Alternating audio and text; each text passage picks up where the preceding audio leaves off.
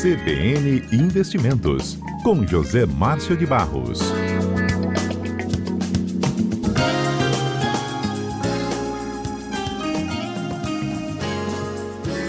CBN Investimentos no ar, recebendo José Márcio de Barros ao vivo. Boa tarde, José Márcio, muito bem-vindo. Olá, boa tarde, Fábio, boa tarde, os ouvintes da CBN. Tudo bem por aí? Agora sim, né? Que bom, isso aí. Depois de duas semanas de sufoco aí, tá tudo bem, graças a Deus. Ótimo, José Márcio. Passado então esse período, que inclusive né, também teve um feriado no meio, a gente pode com você Exato. entender um pouco mais de como está essa análise aí do cenário econômico nacional, inclusive começando a falar sobre preço dos ativos brasileiros. Tem gente já olhando que a bolsa de valores virou notícia por ter chegado aí a níveis altos, né, até alguns chamaram de recordes. Isso tem algum sinal que a gente deveria estar atento, José Márcio? Sim, sim.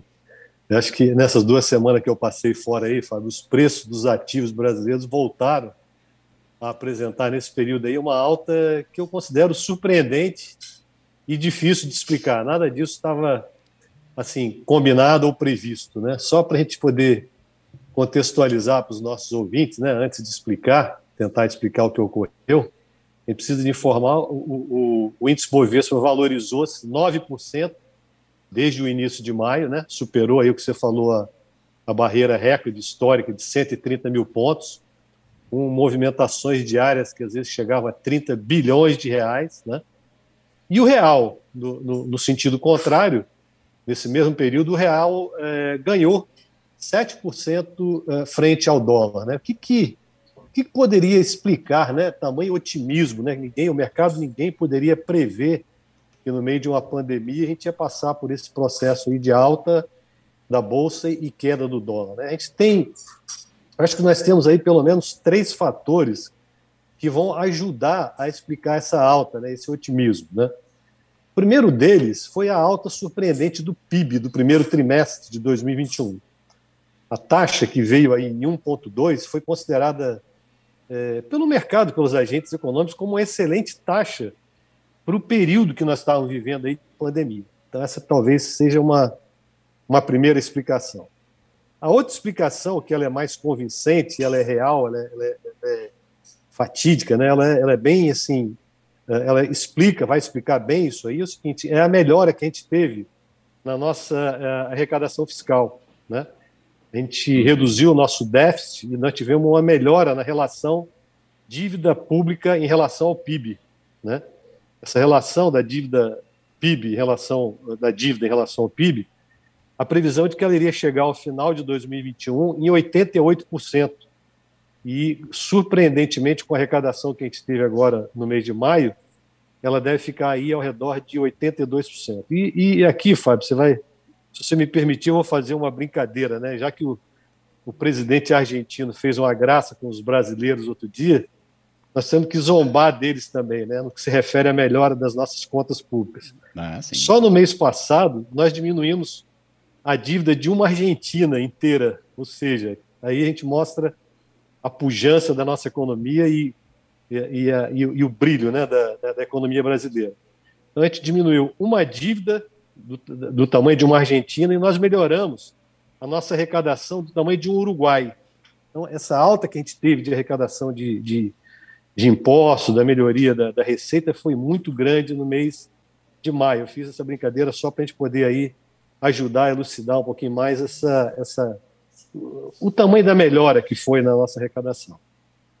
O terceiro fator, que eu acho que o mercado entendeu com muito uh, e, e, ocasionou todo esse otimismo, quem está falando aí, foi a própria possibilidade que a equipe econômica aventou de prorrogar por mais dois a três meses o auxílio é, emergencial. Isso aí mexeu muito positivamente com o mercado. Então, esses foram os fatores que a gente chama de ordem interna. Se a gente tiver que olhar para o exterior, a gente vai ver que os, uh, houve uma continuidade dos estímulos fiscais e monetários, né, que foram aí disponibilizados não só pelos Estados Unidos, mas como pela Europa também. Então, é, é, isso impactou positivamente sobre o, o, ângulo, sobre o lado externo, do exterior. Né?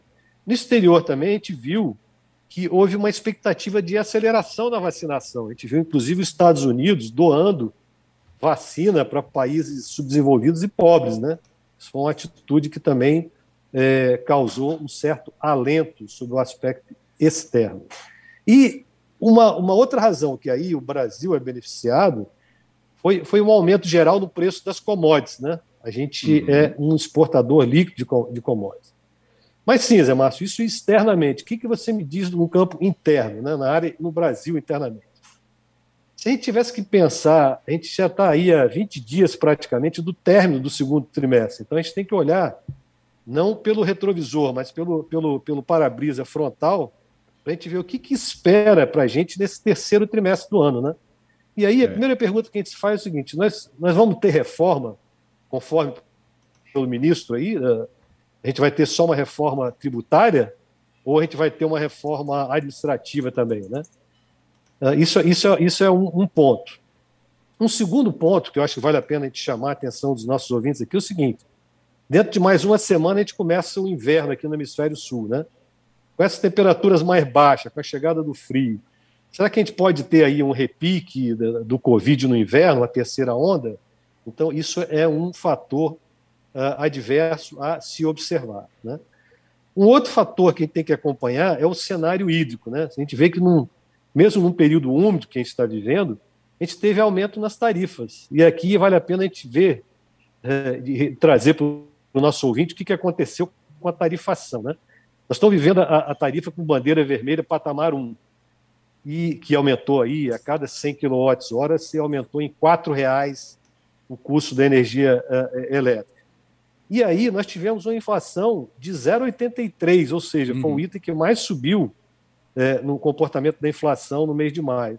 Se a gente agora está subindo para uma tarifa de bandeira vermelha, que eles chamam de patamar 2, e esse aumento na, no 100 uh, kWh foi de 4,16 para 6,24, né?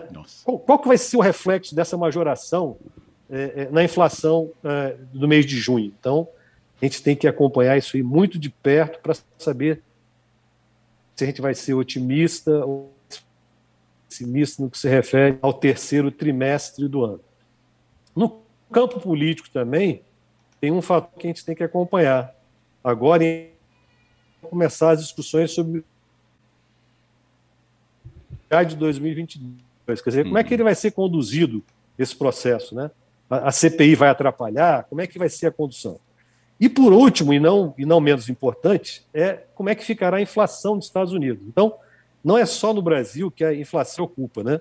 Essa semana, no meio da semana, o que eles chamam lá de BLS, o Bureau de Labor Statistics, né, divulgou essa semana a inflação americana. Então, a expectativa era de uma inflação de 0,4. E ela veio, assim, 0,6, é, passou a acumular uma inflação de 5% ao ano. Então, desde 2008 que não se chegava nesse nível lá. Então, isso é um fator preocupante. E não só lá, como aqui. Porque sabe o que isso implica, Fábio, na verdade? Se o Fed realmente, a, a, a inflação estiver preocupante, o Fed pode elevar as taxas de juros lá. Isso aí realmente ocorrer, a gente pode ter uma fuga de capitais do Brasil para fora. A gente não quer isso, né? a gente não está no momento de viver uma, uma fuga de capitais. E aí a gente, a gente uh, termina pensando o seguinte: mesmo assim, né, a gente pode ver uma luz no final do túnel aí, todo, todo no, no, né? no, terceiro trimestre do ano? Eu acho que sim. O mercado acionário até se antecipou a isso. A gente tem alguns indicadores econômicos referentes ao segundo trimestre que têm melhorado muito, sabe, Fábio?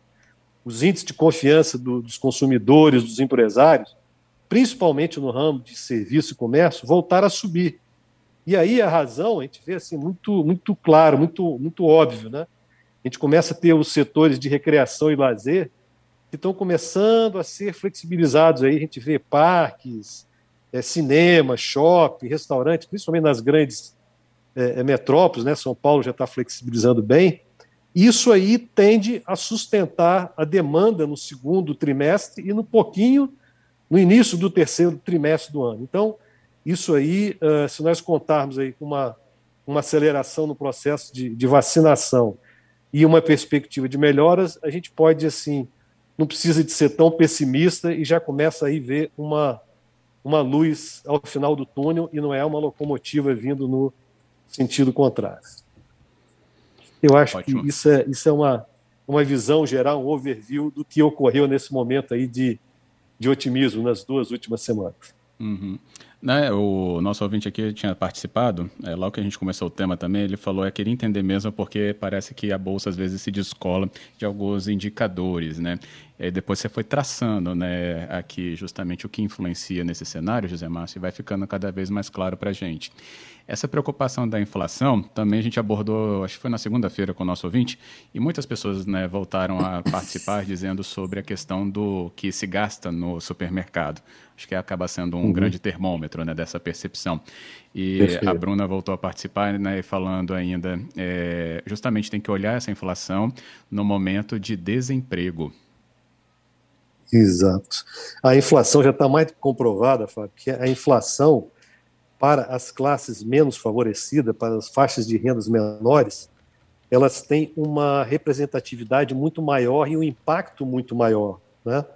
Aquilo que é destinado a item de sobrevivência né, nas faixas menores de renda, ela é um percentual muito maior da renda, né, e chega a comprometer praticamente toda a renda do trabalhador é, com, uma, com, uma, com uma renda menor, né, ela é comprometida totalmente para itens básicos de alimentação, de então o impacto inflacionário nas faixas de rendas menores ela é bem visível e bem é, é, como é que se diz bem dramática, né? Ela, ela repercute de uma maneira muito mais é, perversa do que naquelas faixas de renda uh, mais elevadas, com certeza.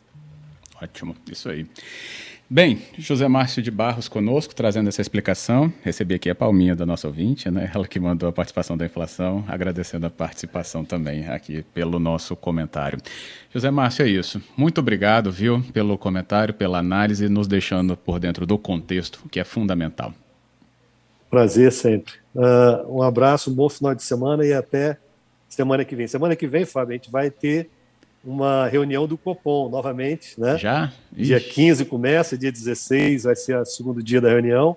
E o mercado praticamente todo aí aposta numa alta de 0,75, com alguns agentes econômicos já falando aí numa alta de possível de 1%. Então, é aguardar hum. para a gente poder comentar isso aqui na sexta-feira que vem. Com certeza. Pode Sim. deixar isso aí garantido. Até lá então, José Márcio. Obrigado, bom final de tá semana para você e sua família. Uma boa tarde a vocês, nossos ouvintes também. Até semana que vem. Até a semana que vem.